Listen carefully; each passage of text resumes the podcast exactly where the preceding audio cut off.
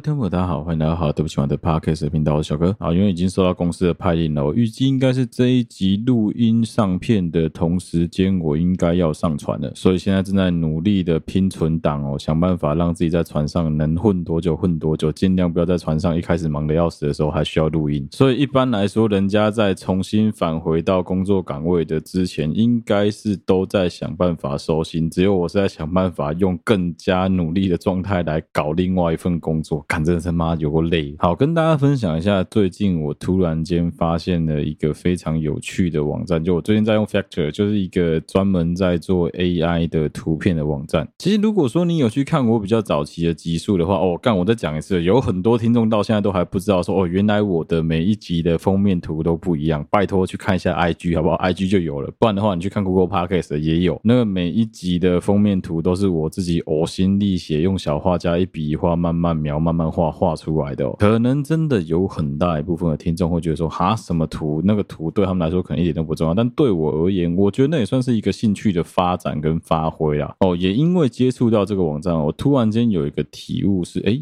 原来我在船上，说不定可以不用这么痛苦的每个礼拜要录音，还要赶一张图。一开始我是试着用文字来生成图片，但是我发现你只要打的文字不够精确，不够给它明确的方向的话，它出来的图真他妈的完全不能用，所以我就放弃了。我就直接用了一个方式，它可以把你原始已经画过的图片做美化、做优化之后，生成一个截然不同的风格，甚至是诶，把你原本的图片可能你只完成了，对他来说你只完成了三十趴，但是他帮你完成剩下的七十趴，我觉得对我来说算蛮爽的一件事。之前跟朋友聚餐的时候，我朋友就问我一个问题，说：“哎，我会不会以后想要用 AI 来作画？”我跟你讲，AI 是个趋势啊，我不可能排斥使用 AI 啦。而且讲真的，AI 画出来的图的那个精致程度，如果以我现在画小画家的方式，我可能必须要画一整天的时间才画得出来啊。所以我觉得把我画的原始的那些图丢到 AI 里面，让它去帮我完成接下来的工作，我觉得蛮舒服的，就很像是蛮多漫画的老师们现在都在搞一样的方式。他把草图完成了之后，所有细节部分会交由他的助手，甚至是交由 AI 来帮他们做成图。那在初期我们尝试的风格其实也蛮简单的。就是对我来说，我想说，我们可以试试看，把我们旧的那些画的比较糟糕的图丢到 AI，让它去跑跑看。我得说，因为我使用的这一个 AI 生成的软体，它是属于比较普遍级的软体，而不是比较成人向的。那因为我画了很多图，基本上都有会被黄标的可能性，也因为这样子的关系，AI 的侦测变得非常的荒谬。哦，举个例子好了，如果说我不小心把乳沟画太深，或把胸部画太大的话，它会直接判定那个东西是项链。他不会把它当成是胸部，或也不会把它当成是乳腺，甚至有好几张图，你看得出来说，哦，那女生是高跪姿跪着，但是她把胸部往前倾，把整个身体的重心、头部往前摆的情况下，她的那个照理来说胸部会很明显，AI 直接判定说那是一颗头，可能是个狗头，可能是个人头，但是绝大多数我早期画出来那些封面图，只要是有好好穿着衣服，甚至是比基尼哦，你只要是有好好穿着衣服，不要说是什么裸体用手遮的这一种图片，AI 都能够把它生成到一个我个人看的非常完美，我觉得非常开心的一个状态。那既然 AI 都已经帮我们生成好这么棒的图了，当然没有理由不使用在我们的封面图上。所以接下来的大概十到二十集左右的节目，我们会穿插着我的手工图跟 AI 帮我画好的成品图。那你也不用去问我说哪一张是我画，哪一张是 AI 画，相信我，明眼人都看得出来，那个有完成度大概到百分之百才是 AI 画的。我的相对于 AI 画的完整度大概只有百分之三十而已。我真的没没时间。去画这么细节的东西，包括衣服的皱褶啊、头发的发色啊，我没办法像 AI 一样上色上的这么自如。对我来说，比较快的方式是用色块的方式来拼贴，所以 AI 可以做出来的很多很棒的效果，比如说渐层啊，比如说颜色上的变化差异啊、对比啊这些东西，对于我们用小画家的玩家来说，其实是做不到的。老实讲，也不能说做不到，是必须要花时间慢慢画才能够画出来啊。因为我们真的没有那个时间，那没有办法，我就想说啊，就配合一下，让 AI。来帮我们做剩下来的工作，其实我觉得也蛮好的。好啊，如果说听众想虐我的话，如果你们真的觉得说啊，那个 AI 的图哈，虽然很漂亮，但是很没有小哥你手绘的风格，那没关系，干你如果敢在他底下留言，留言的人够多的话，我以后就乖乖用手绘。但如果没有什么人在反映这件事情的话，就请大家多担待，我会使用 AI 跟我自己手绘两个交叉的方式来做接下来的封面图的制作。哦，不过我要先提醒一下，大家不用嫌弃，也不用太靠背哦。我已经先生成了大概有将近二十张左右的 AI 帮我完成的封面图了。这二十张图是势必要上的。另外一个部分是睡啦，睡啦，我紧加不洗干净我也封面图啊，所以睡啦，未来所有的封面图都会交给 AI 来帮我们做美化。哎，对，没听错，还是要宣传一下哦，睡啦，一样会上新的集数啊，可能没有办法维持到什么一周一更、两周一更，但我尽量一个月至少更新一次睡啦。好，讲完了 AI 的部分，接下来跟大家聊聊最近发生的一件影响我人生算非常重大的事情。好，我相信只要是有在收听我们前面集数的听众，可能都知道我老婆怀孕了。那如果你有曾经听过很多的比较会故意臭女生的脱口秀的话，你应该会知道，这个世界上最不能惹的女人就是怀孕中的女人。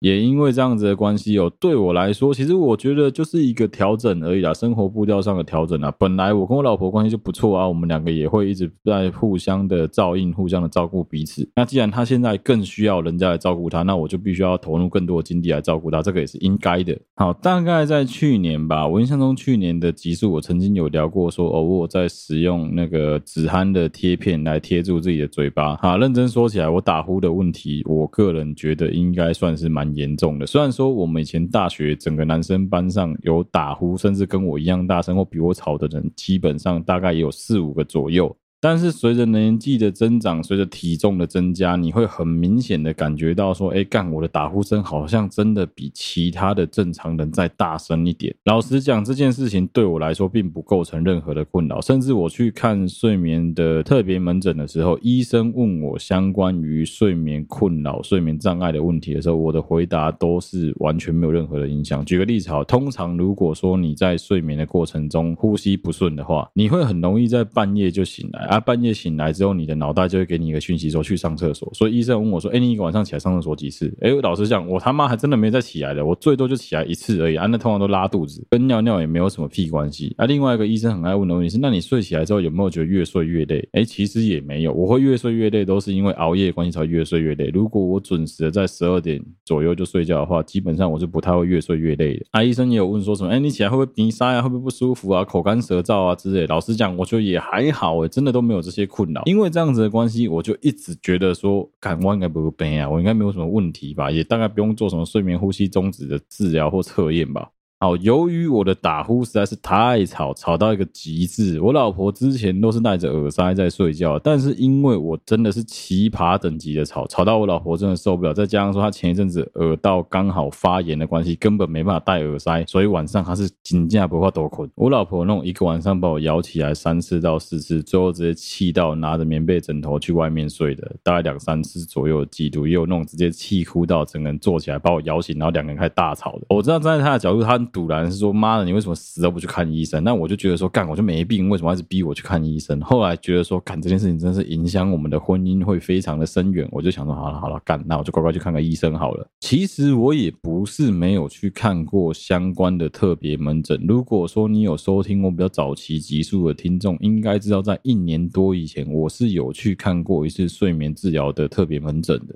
但是当时因为时间上的安排，我是没有办法去住睡眠中心的。老实讲，这次我也没有住，因为时间的关系，就是我已经确定八月中要上团，所以我也没有办法排到睡眠中心。但是我就想说啊，那就干脆问问看医生有没有什么比较好的方式能够快速的改善。医生马上告诉我一个干，这不是要推销，我也没有什么夜配杀小跟大家讲，非得要这样子做不可。一般来说，只要你有发现说你国到你的枕边人受不了，或者说你的呼吸中止的问题，已经很严重了，医生都会叫你一定要先去住睡眠中心一个晚上，他们得到数据之后才会比较准确。因为会影响人打呼的原因其实蛮多的。你去看打呼的门诊，你会发现来帮你治疗的医生分了超级多科别，最常听到的是耳鼻喉科、胸腔内科，甚至连整形外科跟牙科的医生都急着想要抢这一块的大饼。你知道原因是什么吗？因为我们这些国到不行的人，基本上。上都很愿意花钱来改善这件事。我也不是完全没有做功课，我大概看一下，说有哪一些方法可以有效的排除掉你的打呼声。注意，我用的词是排除掉，不是根治，因为这件事情是很难根治的。为什么说很难根治？因为基本上，如果你不愿意去改变你的生活形态，不愿意改变你的生活作息，简单讲就不愿意减肥啦。干你娘的死胖子不减肥，活该！最根本的方法真的是减肥啊！但你也知道，就是到了一定年纪之后，对这件事情就觉得干啥小，为什么浪费时间在减肥上？肥宅快乐水这么好喝，对不对？简单讲就不够自律。那、不够自律的后果就是什么？不够自律的后果就是你得花更多钱来保持住你的身体，来保持住你的健康。那、没有办法，我就只能选择后者嘛。因为现现在需要的是立竿见影的效果，要马上能够快速的解决这件事情。所以我跟医生讨论之后呢，医生是跟我讲说啊，不然你就带着正压或是俗称的阳压呼吸器试试看哦，你就带带看，带着二十天，我们这测试一下，看有没有什么效果上的差别。我心里面想说，干不会吧？我真的要带着机器哦，因为我以前有听说过，我有朋友有带啊，带着效果他说蛮好的，但是就是前提是你要带得住。那个时候业务在推广给我的时候，我感觉得出来，那个业务姐姐她的那个反应有点像是她不觉得我这个年纪的人会带得住这个东西。她说：“没关系，你就姑且一试吧，反正回去试试看，也没有要你买，你就先用用看。用完之后，他会把记录下来的结果传给医生，让医生去评估，说我到底适不适合用这个机器。那对我来说是死马当活马医啊，我也没有想说什么机器的价格多少这一类问题，我都先不想。我想，那我们就先拿回去试试看，试有效之后，我们再来谈后续的事情。哎，我就这样子带那台机器回家。回家之后，老实讲，那机器也是不小台啊，就是一台蛮大台的小主机啊，再加上说很长的软管啊，再加上说一组呼吸器这样子。我可以理解为什么他们会讲说这个东西一般人应该是戴不住的。但是这件事情其实是在疫情前的时候戴不住。我相信疫情后你连口罩都戴得住，这个机器绝对戴得住。因为口罩给你的是闷热不舒服的那个不适感，但这个机器在你戴好之后，它自动启动，它会一直疯狂的把空气灌进你的鼻腔里面，有点像是强迫你的鼻子在呼吸，强迫你使用你的鼻子来呼吸，而不是使用嘴巴来呼吸。如果你去看一些比较偏向附件类的耳鼻喉科医生他们的建议的话，他们是想尽办法让你试着不要用嘴巴呼吸。那我自己是觉得这件事情有点违反人性啊，所以你要去训练到完全只使用鼻子呼吸，我觉得也不是一件太容易的事情，尤其是睡觉的时候，你怎么可能有办法控制？所以他就是让你训练到反射神经，就你只能使用鼻子呼吸，这件事真的太困难了。我就想说，那就干，我们试试看嘛，用机器来逼你自己只能用鼻子呼吸。第一天在测试的时候，我就给小的试着想要打开嘴巴看，我就不相信不能用嘴巴呼吸。哎，其实是勉强可以的，但是那是必须要你非常用力，用全身的意识来控制的情况下才可以。如果说你在睡觉这个极度放松的情况下，基本上你是不太可能用嘴巴呼吸的，因为你一想要用嘴巴呼吸，机器的空气就会马上干预到你的鼻子里面，把空气往你的鼻子里面灌。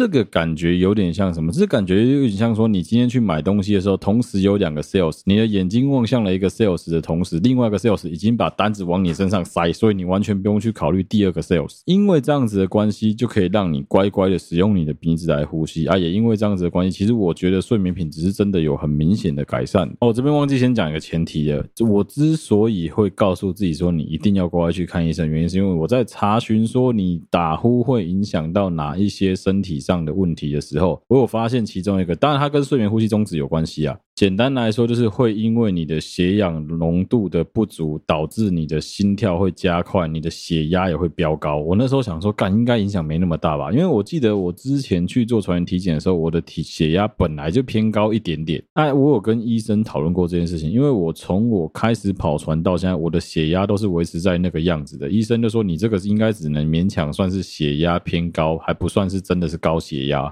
就一样的话，就讲说什么，哎，尽量少油少盐啊，啊，尽量多运动啊，能减肥减肥啊，想办法把自己的血压控制下来啊。我有一个好处是，至少我没有继续往上飙，也因为这样子的关系啊，我就想说啊，那应该没事吧。但是我记得在那一次去看睡眠呼吸的特别门诊的时候，我量血压，我的血压比平常高了三十，那个数据是百分之一万，你绝对是高血压的数字，数字多少我就不讲了。但总之就是你一定是高血压。我想说，干，哇塞，怎么会高成这样子？另外一个我有发现不对，是我那一阵子。手表很常动不动就直接跳高心率的通知，告诉我说我当时的血压心跳太高了。当然这件事情老实讲，除了跳这些警告之外，他们并没有直接的影响到我的生活。我就想说啊，干那应该是没什么事吧？但你事后想一想，就知道这件事情有多严重，有多危险。哎，我才三十二、三十三岁而已，我就会有这种警讯，基本上就随时会爆血管的程度。我想要干，这也太严重了吧？但是这件事情，在我戴了正压呼吸器睡觉过了十几天之后，有非常明显的改善。第一个改善是哦，因为我平常睡觉 Apple Watch 都是拔掉了，Apple Watch 都在充电。我想要那一阵子，我就故意把 Apple Watch 带着，我想要监测看看我自己的睡眠品质。我的深层睡眠时间有非常明显的增加，增加百分之三十到百分之四十。我本来就是一个超级好睡的人，只要躺在床上，没有人跟我讲话，我可以秒睡着，开始打呼吵大家那个程度。戴上了正。正压呼吸器之后，我可能原本睡着的时间是十秒以内，戴上增压呼吸器变成五秒，干真的超级夸张，一下子就睡着了。我觉得有一半要归功于你戴上增压呼吸器之后，你就会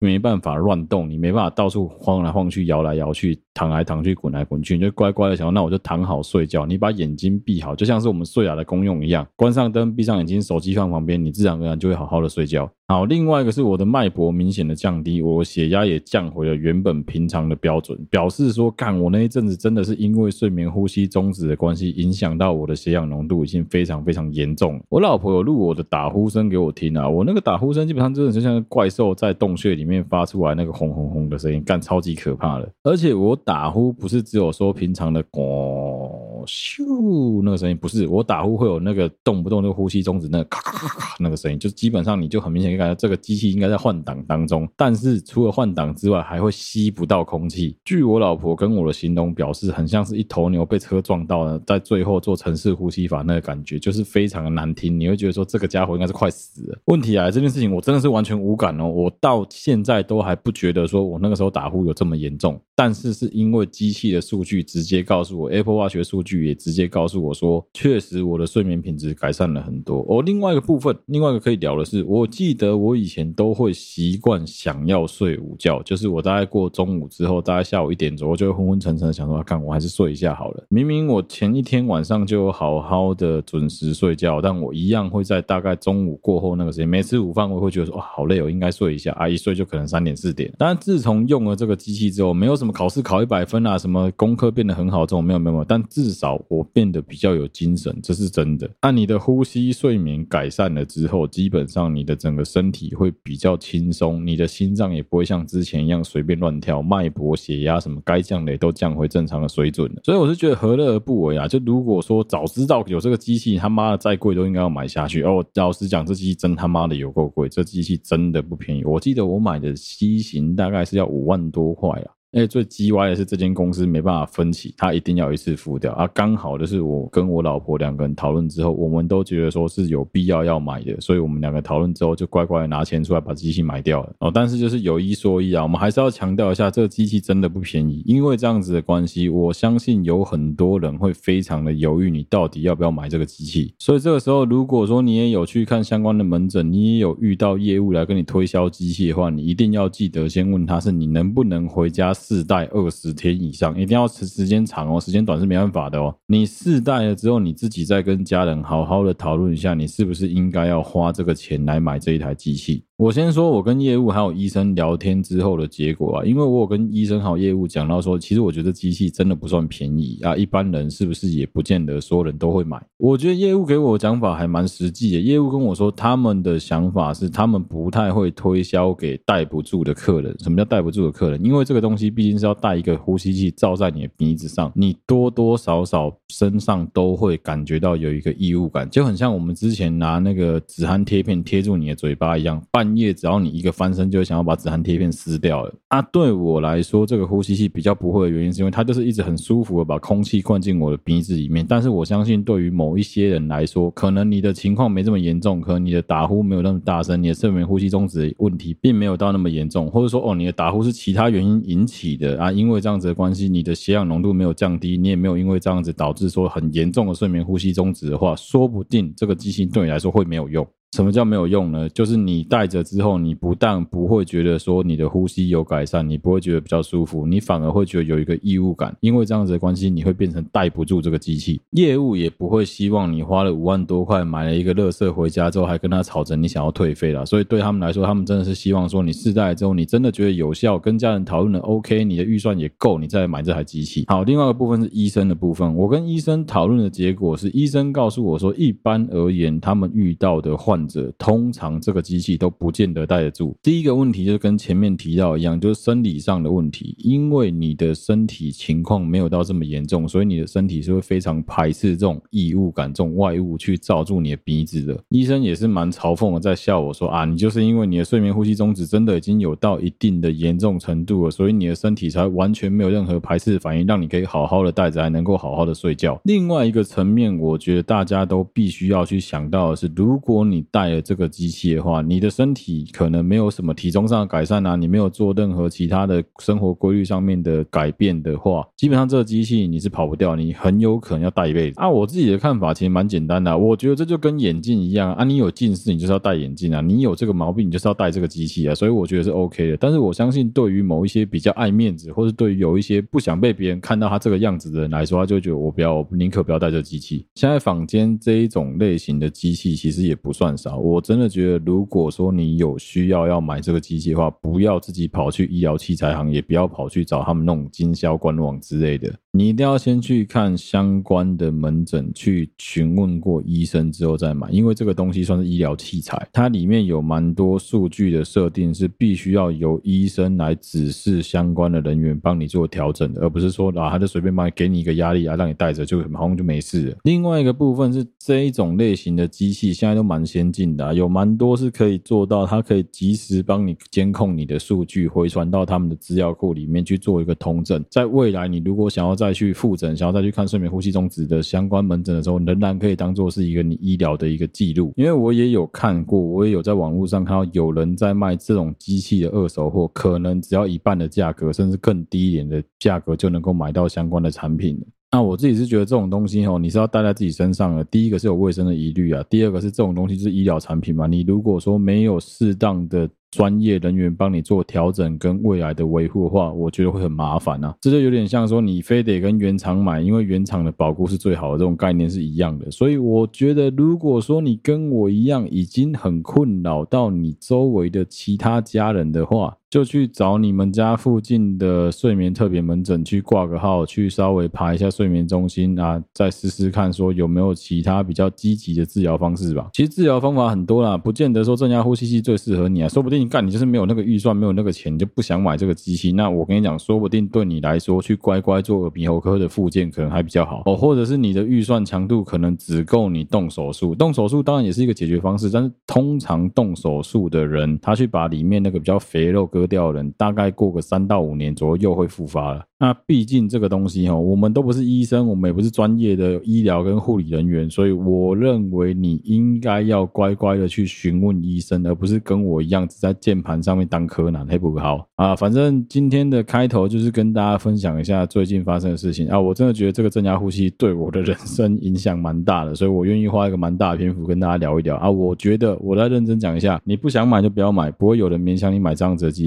但是我觉得，如果说你有发现你有这样子的问题，的话就是打呼打得超级大声的话，我认为你应该跟我一样乖乖去接受治疗。我就是那种很高拐的人啊，我老婆在呛我，她就讲说：“哎、你就是一个很奇怪的人，为什么叫你去看个医生就跟要你的命一样？”老实讲，我也不知道为什么，可能就是我就不想让医生把我看得很刺我，好像他什么都知道的那种感觉吧，我就不喜欢那个感觉。但讲真的啊，你这种睡眠呼吸中止的问题，其实会影响你身体非常多的毛病，也会间接的引起很多相关的疾病产生。打呼就很像是你会走路走个楼梯都会喘是一样的道理啊。如果你连走个楼梯都会喘，那你的身体肯定出了什么毛病嘛？啊，打呼就是另外一个提示你说，哎，你的身体应该亮了某个红灯的警讯啊。哎，所以说我没有要推荐大家买什么正压呼吸机，但是我要推荐大家是，如果说你真的有相关困扰的话，乖乖去看医生。然后接下来要来聊聊今天的真正主题。今天这一集的主题，我个人其实想聊很久了。如果你有听过我们比较早期的集数的话，你应该会听过我对于台战争，对于中共的军力，对于台湾的军力，对国际的军事上面，都有一些自己的见解跟自己的想法，想要分享给大家。毕竟我们住在这个岛屿上面啊，再加上说，你不要想说什么啊，这些是不可能随便发生战争的。你看乌克兰就知道，你还记不记得前年的乌克兰，大家都在讲说什么不可能打，怎么可能会打？甚至连整个北约所有的盟国都觉得说不可能会打，应该就只是小部分的区域冲突而已。结果最后呢，乌俄罗斯全面入侵，开始有一份一个风向在讲说什么啊，那完蛋了啊，那泽连斯基一定很快就投降了啦。什么乌克兰的军力这么差，本土防卫部队绝对撑不过三个月啦。什么很快就会打到基辅，很快他们就会投降了之类的这种非常干的言论呢？啊，一样的道理啊，就是你要想想看哦，俄罗斯在全世界军力排名是世界第二名，中国的军事实力排名是世界第三名，而在全世界还没有援助乌克兰之前，乌克兰的世界排名大概是落在二十八、二十九，甚至到三十五名左右。台湾的军事实力排名一直都是落在二十三名、二十四名左右。然后我们今天纯粹就是，如果说你要赌博的立场，好不好？我们不要讲太多，就讲赌博立场就好了。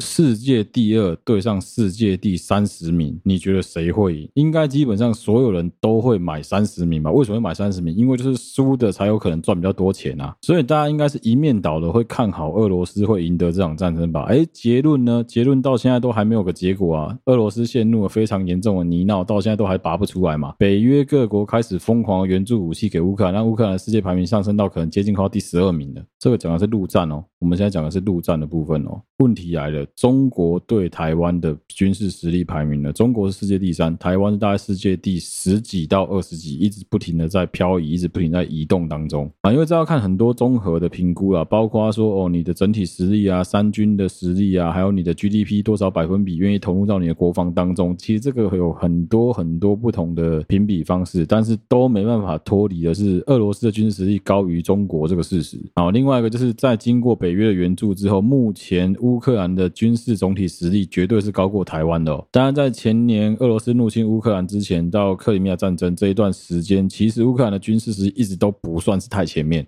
这也因此证明了一个大型的国家要策划一场大规模、前所未有的入侵行动的时候，他要去入侵其他国家的时候，可能你刚入侵的前一两个礼拜，其他世界的各国都还没有反应过来，都还在赌说谁会赢，都还在选边站的过程当中，不会有人愿意去帮助这个弱小的国家。但是，一旦排名产生了改变，一旦大家突然发现说，哎，其实这个国家有可能有机会守得住的时候，是会开始有很多人一面倒去支持比较弱的国家。很简单，就是把这个比较强的踹下去之后，大家都有机会能够称王啊。好，今天这一集其实想要带大家来破解一些非常有趣的言论了。我知道其实有蛮多跟我一样有在关注台海议题的听众，应该都有看到最近在范琪斐个人的频道里面所推出的行动代号二零二七这个节目。如果你想要了解台海战争目前的一些局势，想要看到一些军事部署，还有我们这些平民死老百姓究竟可以做些什么的话，我蛮推荐大家花点时间，你用一点五倍速也好，稍微去把行动代号二零二七当 podcast 听完，你会比较知道说我们到底可以做些什么，还有我们到底有哪里不足，跟我们可以怎么支持我们的政府。我今天要来破解的一个言论是有蛮多人都会讲说什么啊，中共有三千枚飞弹对着台湾啊，到时候台海战争一开打，他只要把三千枚飞弹对准台湾，一口气全部丢过来，台湾就被炸成焦土了。哎，我刚看完奥本海默了，下一集再跟大家推奥本海默。我就只想问你一个问题就好了，你以为三千枚是他要丢三千枚核弹来台湾吗？他会丢过来的飞弹大概就是东风十五、东风十七、东风二十一，而二十一很有可能不会丢过来，二十一是要留着打美国用的。好，第一个为什么会把这个观念嗤之以鼻？有一个最简单的原因就是，如果他有三千枚飞弹对着台湾，你觉得他有可能第一次就把三千枚飞弹全部射出来吗？三三千。枚是飞弹的总数，你要先做第一个扣除的数字，它有多少的发射器能够发射这三千枚飞弹？各种形式的发射器，包括在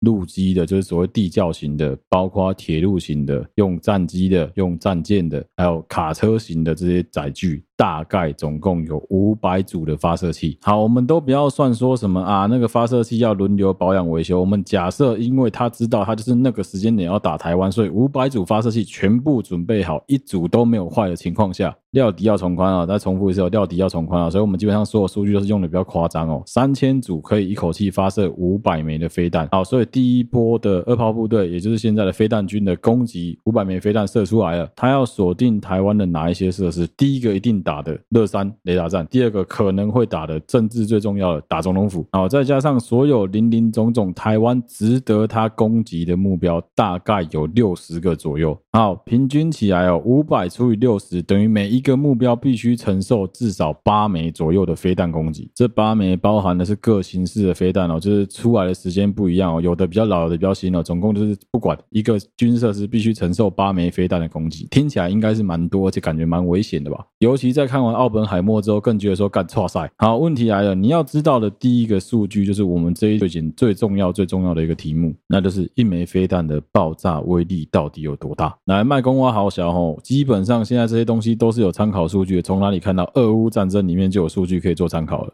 中国使用的飞弹类型基本上都是参考他们以前的哥哥，就是俄罗斯妈妈给他们的武器。俄罗斯提供的飞弹，以当时能够轰炸的数据来说，打到乌克兰本土的炸下来就是大概一个公车左右的大小，会导致一个大楼出现一个大洞，但是那个洞洞大概就是一台公车大，也就是一间房子会损失掉。好，一颗飞弹打下来，等于是摔了一台公车的距离哦，这么大。那八颗飞弹呢，就是八台公车的距离嘛。这个是所谓最理想状态。为什么会说这最理想状态？来，你要先考虑到第一个飞弹影响它能不能达到目标最重要的东西叫什么？叫做精准度，也就是准确度。准确度这个数值是怎么测试来的？很简单，就是飞弹的研发单位跟飞弹的实际使用单位，他们去测试飞弹轰炸之后得出来的一个值。简单来说，就是单位可以自己去调整这个精准度。我可以告诉你说，我的精准度有到外科手术打击等级的大概五公尺以内。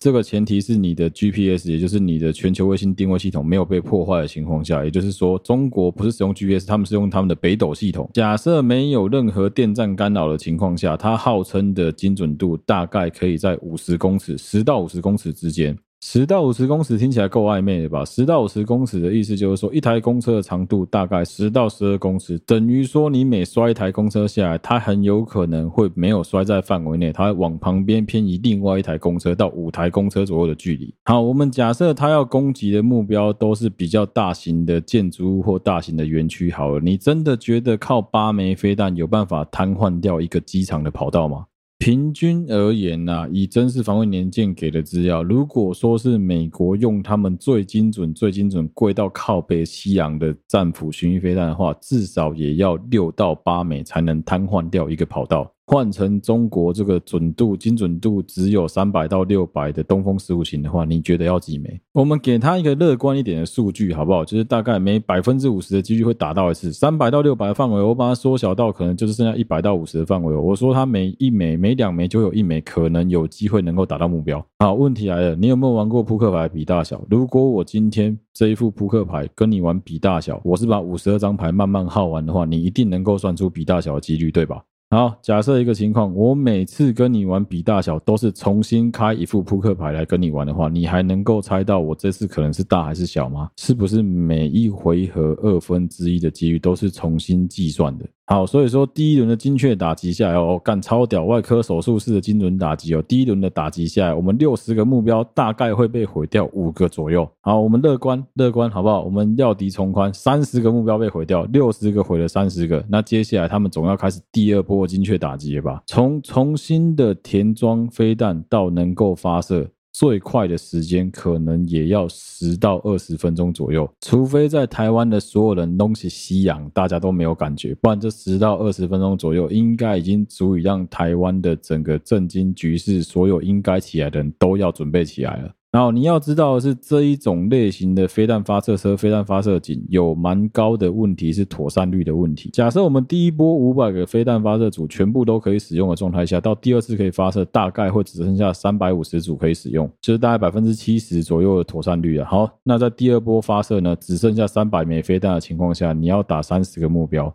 准确率又一样，那你觉得你要打几波才有办法成功的完全瘫痪掉台湾？这是第一。第二，跟俄罗斯一样的问题，俄罗斯为什么没有把精锐全部派去打乌克兰？因为他顾忌的是背后的美国跟北约势力，他害怕的是如果哪一天北约突然踢下，或他们的部队突然踢下，不小心惹到北约盟国的话，他一定要留有足够的本土防卫力量。更何况，中国的情况跟俄罗斯非常的不一样。为什么？俄罗斯的周围全部都是前苏联的国家，这些国家对俄罗斯不要说太过友好，但至少都不是敌对关系哦。但是我们对岸可爱的中国就不一样了。中国，你稍微帮他看一下哦，东边有他的假想敌日本、韩国、台湾，他的南边有印度，他在更往南还有九段线的越南、菲律宾在等他。国内还有会他们说会乱的香港、新疆跟西藏，你觉得他敢投？入多少比例的部队来攻击台湾，而不留守在那些地方？另外一个很常见的迷思是，有一些人会讲说什么啊，飞弹打偏了也没关系啊，飞弹打偏了会有爆炸波啊，那个爆炸波就会把玻璃震碎，就会把水泥块震掉啊。真的再强调一次啊，就是除非说他们丢核弹啊，就是那个飞弹里面有核弹头了，不然的话，如果只是一般的爆炸的飞弹的话，那个威力是不足以直接瘫痪掉一整个城区。黑伯科林啊，另外一个比较。不需要担心他们会对台湾丢核弹，很大的一个原因是他要打台湾的目的是他要收回台湾，他要解放台湾，他希望台湾回归到中国妈妈的怀抱。他今天不是一个爱不到他就要杀死他的渣男，他今天是希望你能够回心转意的渣男，他要用尽各种的手段逼你回头去跟他交往。尽管我们可能从来都没有交往过，但他说有。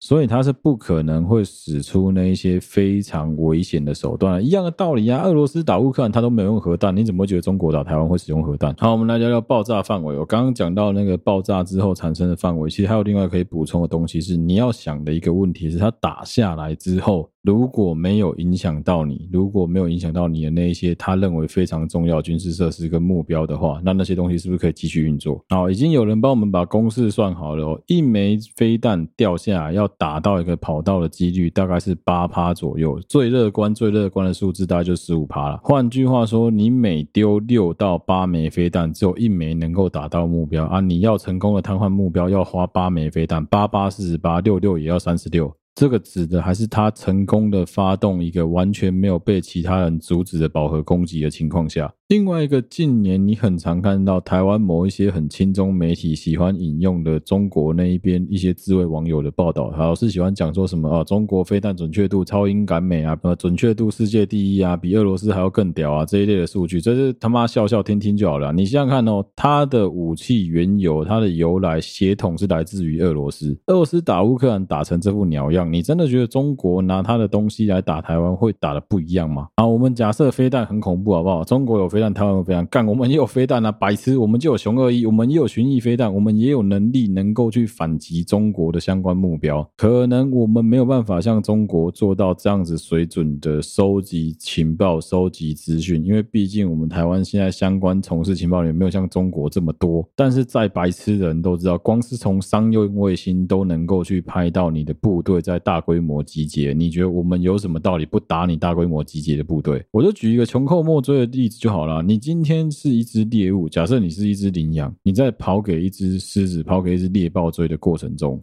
你一定是用尽你全身的力气来跑，甚至当你发现你跑不掉的时候，你会回过头来用你的脚想法去撞那只狮子、撞那只猎豹，就是想要制造出任何一点受伤、损伤感觉，让他知道说他不应该来攻击你。简单来说，对于这个猎食者而言，他在吃的只是一顿午餐，他在猎的只是他的一餐而已。但是对于这个被狩猎的这个猎物而言，他在逃的。是一条命，所以身为狩猎者，他也不会花费他百分之一百的体力下去追这一个有可能会没有追到，或是有可能会害他受伤的猎物啊。一样的道理，今天站在中共要攻击台湾的这个立场来说，如果今天我们真的像是某一些低能儿讲的一样，啊，我们不要设防了，我们都不要把钱投入在国防预算上面，那你觉得对于中共来说，他只要轻轻踩一下就能够把你的领土踩进来，他有可能会不踩吗？就像是俄罗斯告诉他们那些义务役士兵的一样啊，就是说哦，我们去到乌克兰哈，我们就去打个演习啊，我们只要走过去，所有乌克兰人都会提着牛奶、水跟蜂蜜还有汽油来欢迎我们。你看，如果说是真的像这个样子的话，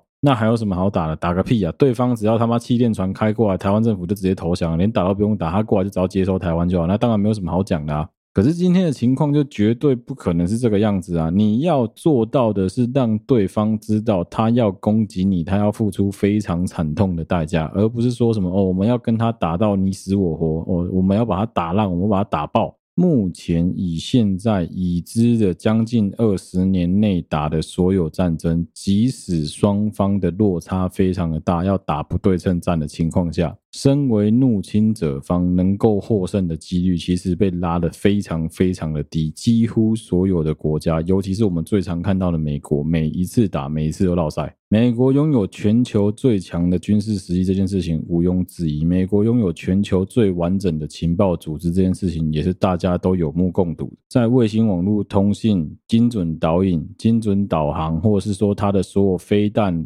战机、空优、海军的优势，都是全世界人有看到的。但是你可以稍微看一下，他近年来打的所有战争打成什么样子？哪一场战争不是花了一堆钱之后，最后再来承认说好，其实我们失败了？那为什么会有人明知山有虎，偏想要往虎山行？其实很简单的道理，就是他以为他自己会赢嘛。那最简单的一件事，就是你要让他的评估失效，最好是让他在评估之前就知道说他不应该来花时间打你嘛。所以台湾针对说中共有可能的这些文攻武吓，这都是事实存在的。每一天新闻都在告诉你，中共的军机在绕台，中共的军舰在外面晃来晃去，你怎么可以完全不担心？你怎么可以完全不提防？恐惧来自于两件事，恐惧来自于你对这件事情的未知，但恐惧同时也来自于你的火力。自身武力的不足。如果我们今天能够做到的是让中共每次想到要打台湾的时候，他会损失大量的飞机，损失大量的军舰，损失大量的人力，损失大量的人命的话，如果我们能够让这件事情像 COVID-19 一样变成是象限级，它就是没有办法掩盖，没有办法隐藏，也没有办法在骗他人民说这件事情没有发生的话，那你觉得他这一头狮子有多高的几率会选择放弃你这一只看起来超级壮，一脚就可以把它踢飞的羚羊？所以不要觉得说什么啊，这件事情不可能啊，不会打。也不要觉得说什么啊，打了我们一定会输，这都是错误的观念。真正的问题应该是你要阻止他来入侵你家，就有点像是说，哦，你明明就知道这个社区治安很不好，可是为什么你就是故意不关门，出门的时候不关门，那门也不锁。啊，也不会想说装个保全系统啊，用个保险柜啊之类的，钱就直接大大大的放在桌上。你觉得有多高几率小偷会直接进来把你的钱摸走？当然，那如果今天的情况是你有请警卫，你有武装的警卫，你有武装保全在那边，你觉得小偷还敢来随便偷你家吗？他要偷你家，他要付出的风险非常的高，你觉得他还愿意这样子做吗？我们没有要跟他拼个你死我活，没有要跟他讲说什么哦，你敢打我就把你的北京、把中南海炸掉，没有，我们没有这样子干，我们没有要让他体会到什么哦，来打我之后他的经济衰退三十年，重新回到文化大革命的年代，没有了，没有那么过分。对我们来说，最重要的是我们要能够继续安居乐业的生活在我们现在的这个空间里面。